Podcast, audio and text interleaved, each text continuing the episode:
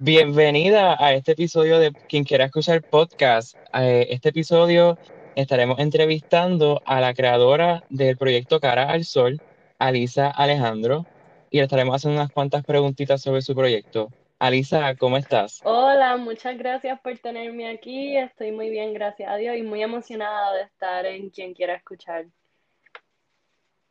Pues gracias, Alisa. Es un honor, pues, realmente para mí tener personas, ¿verdad? Como tú, que, que, que, que son jóvenes, igual que yo, que están haciendo una diferencia y quieren hacer cambios en el país. Eh, te voy a hacer unas, pregun- unas preguntas de sí o no para empezar este, ¿verdad? Este, este podcast, interview.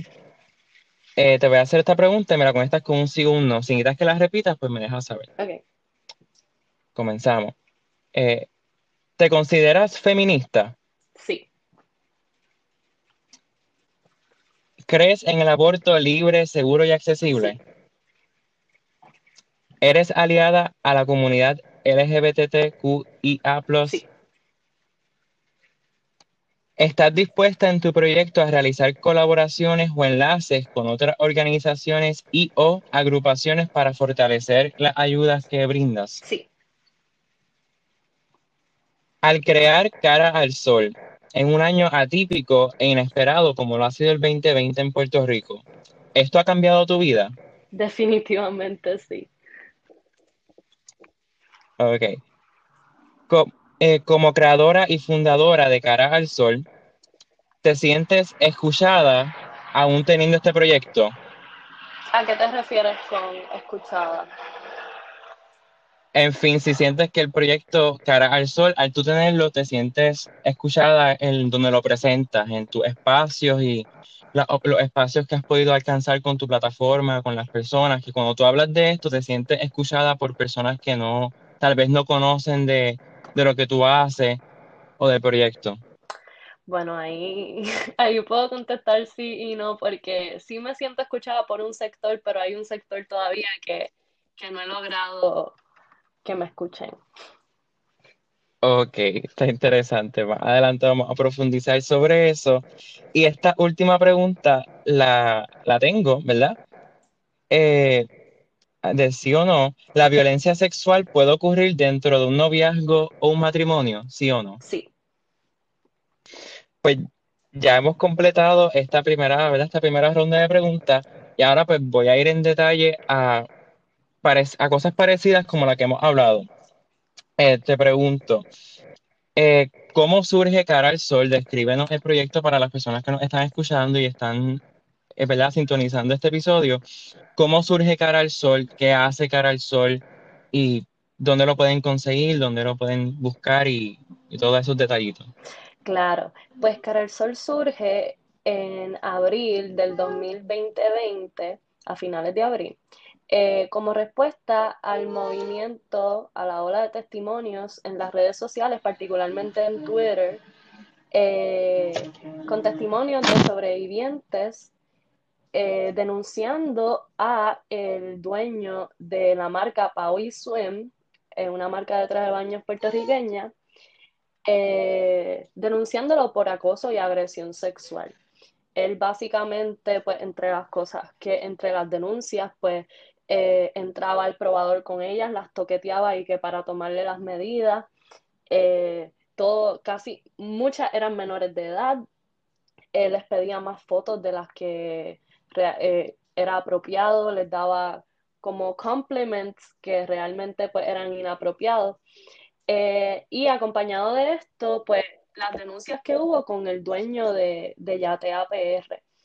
A partir de esto se desarrolló una ola de, testimonios de sobrevivientes que no tenían, que sus agresores pues no eran ninguno de estos dos individuos, sino que habían sufrido, habían sido eh, víctimas de violencia sexual en algún momento en sus vidas y ahora estaban compartiendo su historia, pues en, sola, en solidaridad con las personas que la estaban compartiendo y llenas de valentía, pues porque al tú ver a alguien contar su historia, pues también te, te motiva a ti, te puede motivar a ti a contar la tuya. Así que, dado a eso, yo me di cuenta de cuán real es la violencia sexual en Puerto Rico. O sea, cuán rampante este problema, si eso es una palabra, espero que sea una palabra, pero eh, cuán, sí, cuán real, cuán preocupante y alarmante. Eh, entonces, yo fui súper vocal sobre esto en las redes sociales, particularmente en Twitter, y esto causó que sobrevivientes vinieran a donde mí a contarme sus historias, particularmente mis amigas, mis hermanas, o sea, las nenas que yo quiero un montón, que, han estado conmigo toda mi vida, comenzaron a contarme sus historias de agresión sexual, sus historias de, de violaciones, de acoso, y ahí yo me di cuenta, wow, todo el mundo tiene una historia, todas tenemos una historia y, uno pensaría que, que pues es casi imposible conocer a una persona que fue violada, pero realmente si tú te pones a mirar, pues hay muchas personas en tu entorno cercano que han pasado una, una experiencia de violencia sexual o más de una. Eh, y esto a mí, pues me conmovió profundamente, a mí y a mi novio Jorge Villares, y decidimos bueno, yo decidí crear un poll en Twitter donde les pregunté a las personas, por ejemplo, eh, que si han sido acosadas sexualmente, que si han denunciado a su acosador, que si conocen una mujer que ha sido violada. Y pues las respuestas fueron alarmantes y alarmaron al resto de las de Twitter y comenzaron a compartir la encuesta y yo dije, wow, tenemos que hacer algo más para concientizar sobre esto. Así que Villa y yo creamos un form eh, donde las personas pues pueden contar su historia de manera anónima y podían contestar unas preguntas para nosotros crear pues una estadística. Pero eso que, que había comenzado como un intento para concientizar, pues se volvió en parte del proceso de sanación de los sobrevivientes porque personas pues se empoderaron a contar su historia ahí de manera anónima, personas contándola por primera vez ahí, personas que me han contado que contar su historia ahí les ayudó a dar el paso a contárselo a sus padres. wow. Eh, y, y, ahí yo me di cuenta como que, wow, esto es más que, que educar a la gente, esto es también ayudar a los sobrevivientes. Así que, pues todo esto que yo estaba aprendiendo y que nosotros dos estábamos aprendiendo, yo, nosotros dijimos, tenemos que llevarlo a una, a una plataforma para poner todo. Y entonces, porque también teníamos amistades que venían a donde nosotros dos a preguntarnos, mira, ¿y esto que yo hago? ¿Es acoso? Porque nos hemos dado cuenta que la violencia está tan normalizada que, pues particularmente los hombres pueden entrar en, en comportamientos eh, de agresión sexual o de acoso sexual sin realmente darse cuenta que, están violentando el consentimiento de la persona. Así que basado en todo eso, pues decidimos crear Cara al Sol.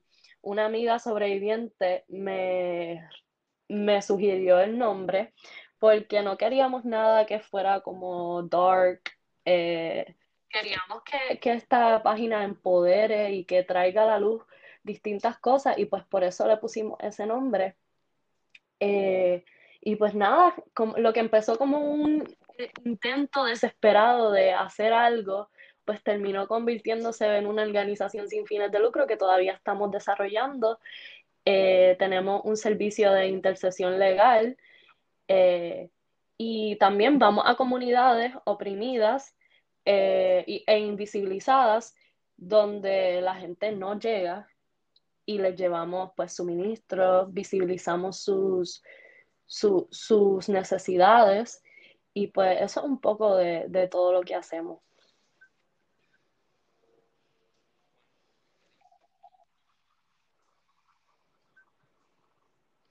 Wow, eh, verdaderamente un proyecto súper súper necesario y más ahora con toda la ola, como tú bien eh, comentaste, de donde surgió el proyecto, es bien necesario en nuestro país. Saber de esta...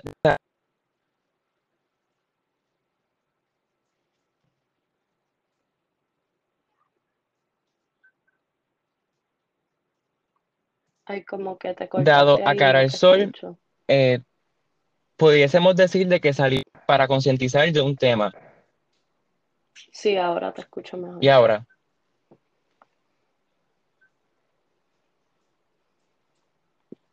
Ok. Que Cara al Sol sale de un momento, diríamos que de frustración, de, ¿verdad? De frustración social eh, de la cual estamos viviendo y más ahora, ¿verdad? Con la, esa ola que surgió después de, en abril de todas estas cosas, como muy bien mencionaste. Quería, quería retomar eso para que me cuentes y nos cuentes a, a la audiencia cómo, o sea, cómo tú te, sen- te sentiste cuando personas, como mencionaste, personas que tú sí conoces, amistades, eh, te empezaron a contar su historia. ¿Cómo te hizo sentir eso a ti?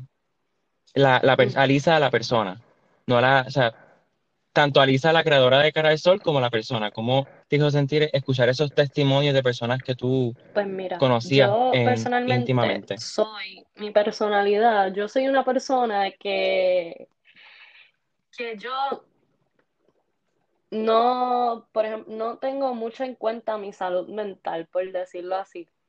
Eh, o sea, yo sobreestimo mi capacidad para bregar con las cosas, pues, emocionalmente y mentalmente. So, yo dije, ah, eh, leer esta historia, esta historia va a ser fuerte, pero yo puedo, o sea, I can do it.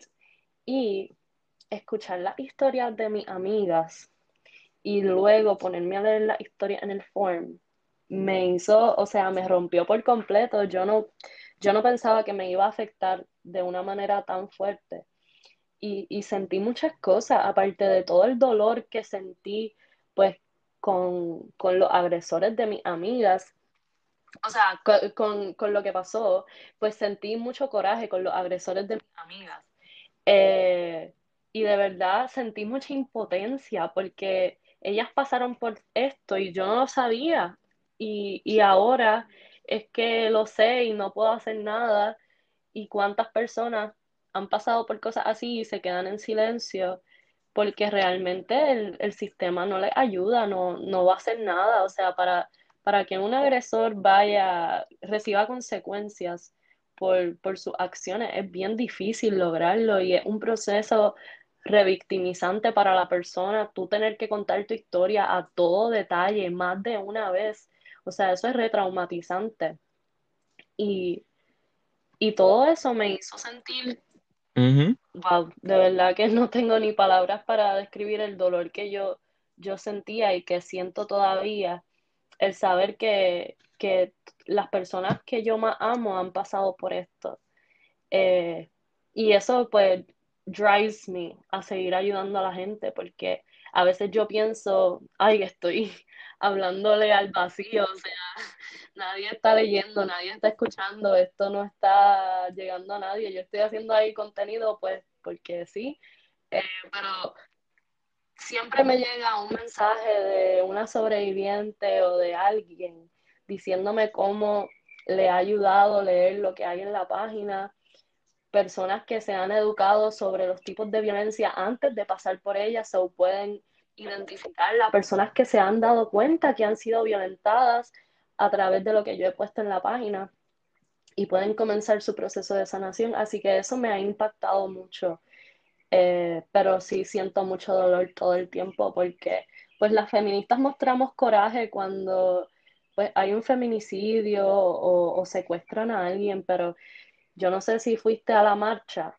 eh, que hubo en la fortaleza, eh, pero, por ejemplo, en la marcha de Ricky, pues todo el mundo estaba molesto, eh, o sea, el vibe era súper diferente y yo pensaba que yo iba a encontrar eso de nuevo cuando fui a la marcha para el estado de emergencia, pero realmente allí todas, pues estábamos sí molestas, con coraje, pero estábamos de luto, teníamos dolor porque vivimos en miedo, o sea, esto, ninguna está ujú, exenta. Yo pasé como dos semanas sin salir a la calle a correr después de lo de Rosimar, yo soy atleta.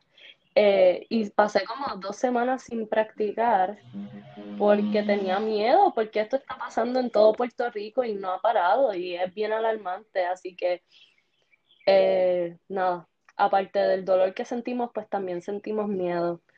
Y, y, eso me vino, como que me, me un poco ahí, pero sí siento, siento miedo por al leer las historias porque no solamente porque me pueda pasar a mí, sino por todas las personas que les pasa. Estas son las que yo leo, pero y las que no lo cuentan.